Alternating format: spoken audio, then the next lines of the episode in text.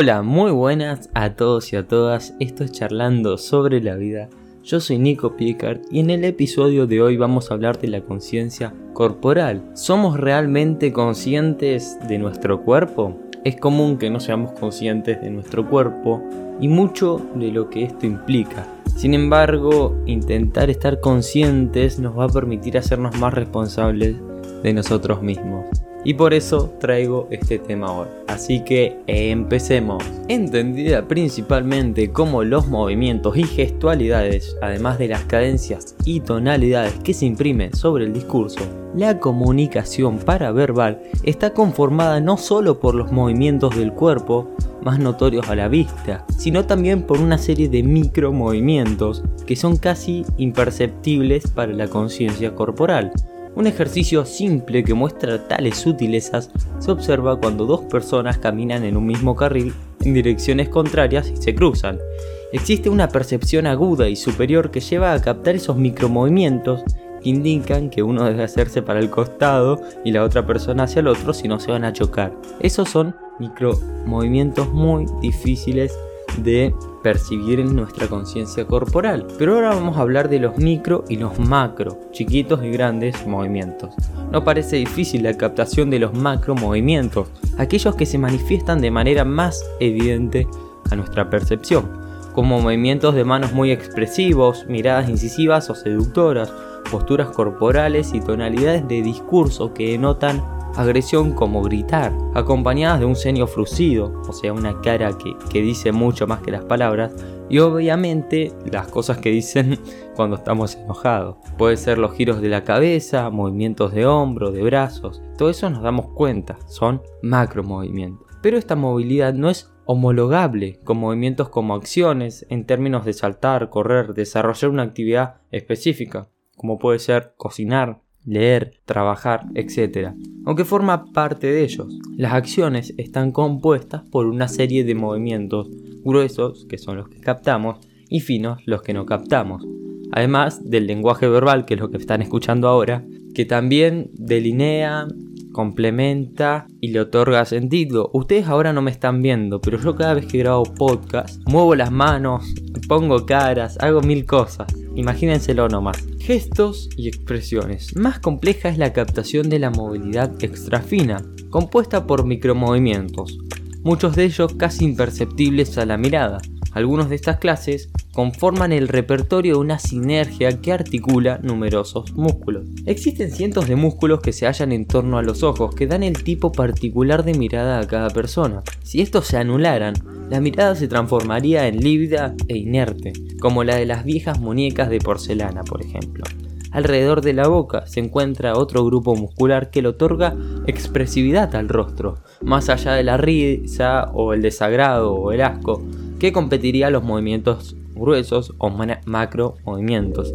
Los mismos labios encierran una multiplicidad gestual y dependen de este grupo muscular. De cara a la alocución de nuestro pertenaire, un simple arqueo de cejas o una mordedura sarcástica en los labios pueden detonar múltiples respuestas de acuerdo a la semántica que se proyecte en tales gestos, y más aún si no se metacomunica. Por tal razón, resulta extremadamente dificultoso construir una hipótesis mínimamente acertada sobre la reacción de alguien sobre el otro no puede ponerse énfasis en lo verbal ni en los factores históricos intrapsíquicos o cognitivos o, atribuciones de significado sin tenerle en cuenta la comunicación paraverbal. Factores que ponen la atención en el interlocutor sin involucrar al emisor en el circuito de interacción. Esta es una versión intelectual o científica de la frase mirar la paja en el ojo ajeno, y es la clásica interpretación que se realiza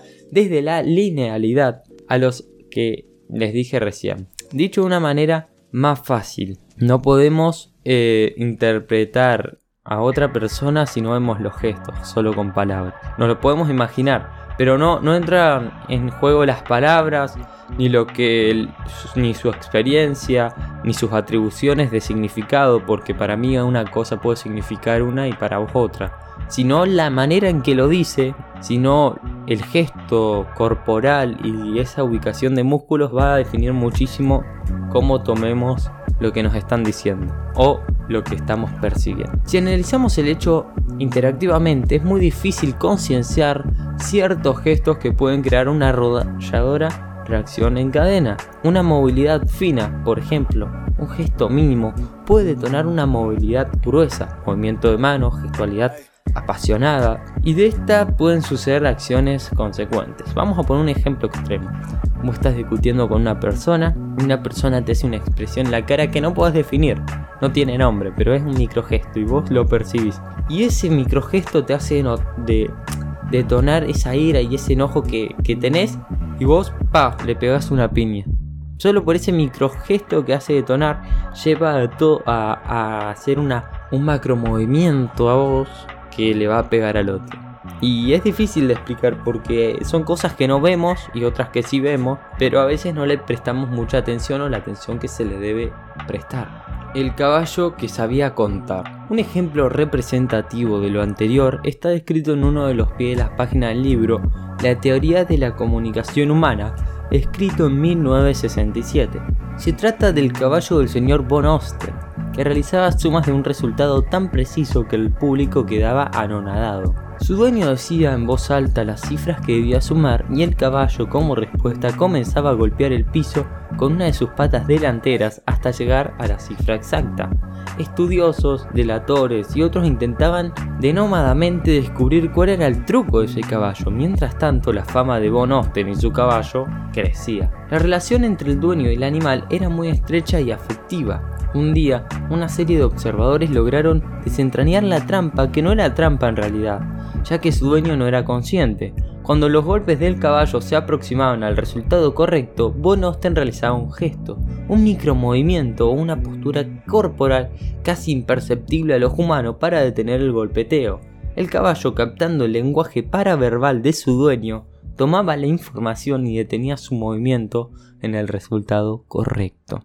Cuenta el mito a posteriori que dada la estrecha unión de von Onsten con el animal al escuchar y comprobar el descubrimiento, se enfermó de depresión y meses después falleció súbitamente. Más allá de la anécdota, es interesante discriminar la captación del caballo hacia cierta motricidad fina de su dueño, que además resulta dificultosa de determinar por la vista humana. Básicamente este cuerpo, con triste final de muerte, nos dice esto que le estaba tratando de explicar y que es muy difícil, pero nos muestra de manera representativa. Nosotros le estamos constantemente leyendo a la gente a través de sus gestos, que tal vez no somos conscientes de eso, pero todo el tiempo estamos haciendo gestos. Son nuestras reacciones y eso nos dicen mucho. El lugar de nuestro cuerpo en el espacio. Como afirman los gestálticos, somos un cuerpo y ocupamos un lugar en el espacio. Sin embargo, no son muchas las oportunidades que nos facilitan la conciencia corporal. Las personas nos observamos en el espejo, pero no nos vemos. Lo común es que nos evaluemos a nivel estético, que nos fijemos el peinado y la vestimenta que llevamos, que protestemos o nos alegremos por nuestra silueta, pero con esto no nos damos cuenta del lugar que ocupamos en el espacio. En pos de concienciarnos, puede resultar de ayuda tener en cuenta la resistencia que ofrece el contexto a la hora de oponer fuerza a nuestros movimientos.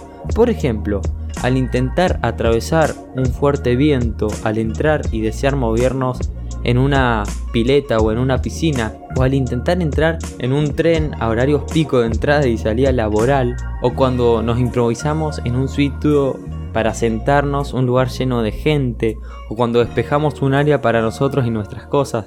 Cuando tenemos esos choques, eh, estamos poniendo en, en juego nuestro cuerpo, queramos o no. Otras maneras de tener conciencia corporal y conectar con el cuerpo es mediante los dolores, las fiebres altas, la transpiración o el tacto cuando nos hacen un masaje.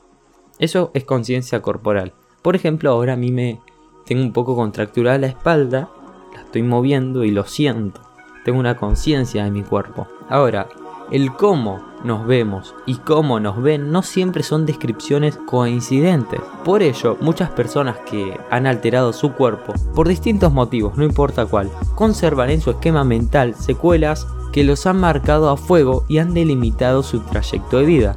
Así personas que han tenido trastornos de obesidad, a pesar de que han bajado ese peso, continúan viéndose gordas y predominantes, por decir un ejemplo. Nuestro cuerpo tiene presencia y no por su volumen. Nuestro cuerpo no solo tiene volumen, sino también presencia y no presencia inerte sino articulada. Este volumen y presencia articulada influye tanto en la relación con los objetos como fundamentalmente con las personas.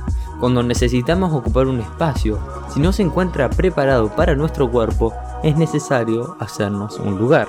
Cada vez que nuestro cuerpo se relaciona con otros cuerpos, la influencia y es influenciado, o sea, influencia y es influenciado el cuerpo. Esta influencia responde al volumen de los cuerpos y a dicha presencia articulada. Por ejemplo, si yo poseo un cuerpo diminuto, es factible que me sienta intimidado por el tamaño de un cuerpo voluminoso, musculoso y de 2 metros de altura.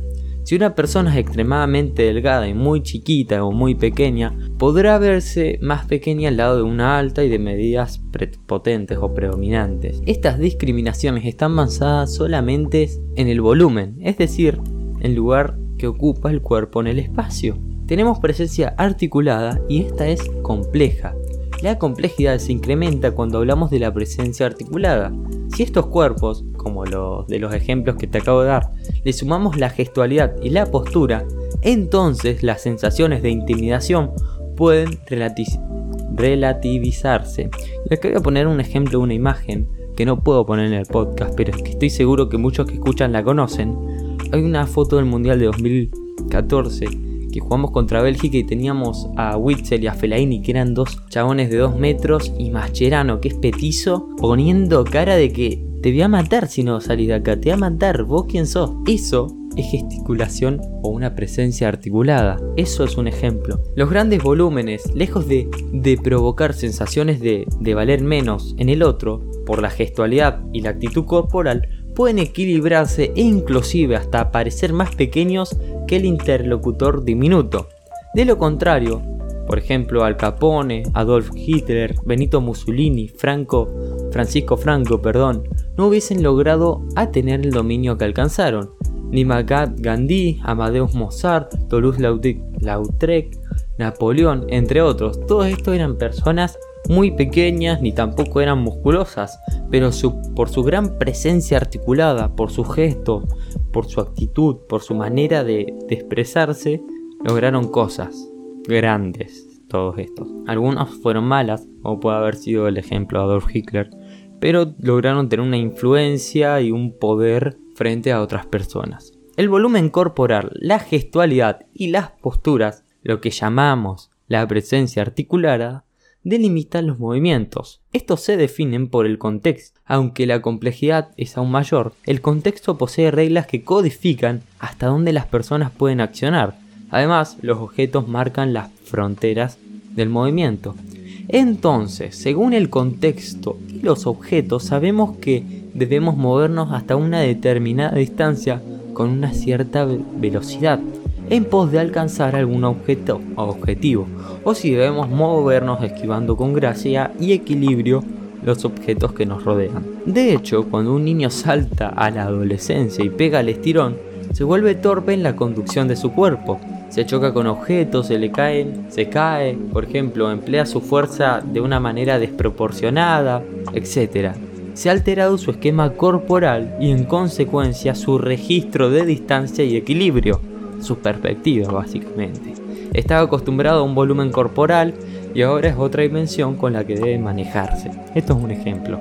Tener conciencia corporal, es decir, saber que somos un cuerpo y una mente y que ocupamos un lugar en el espacio social, implica tomar conciencia del lugar que ocupamos en la sociedad. No solo por el espacio que tenemos, sino porque nos responsabilizamos de quiénes somos, con quién estamos y qué hacemos con nuestras acciones y gestualidades.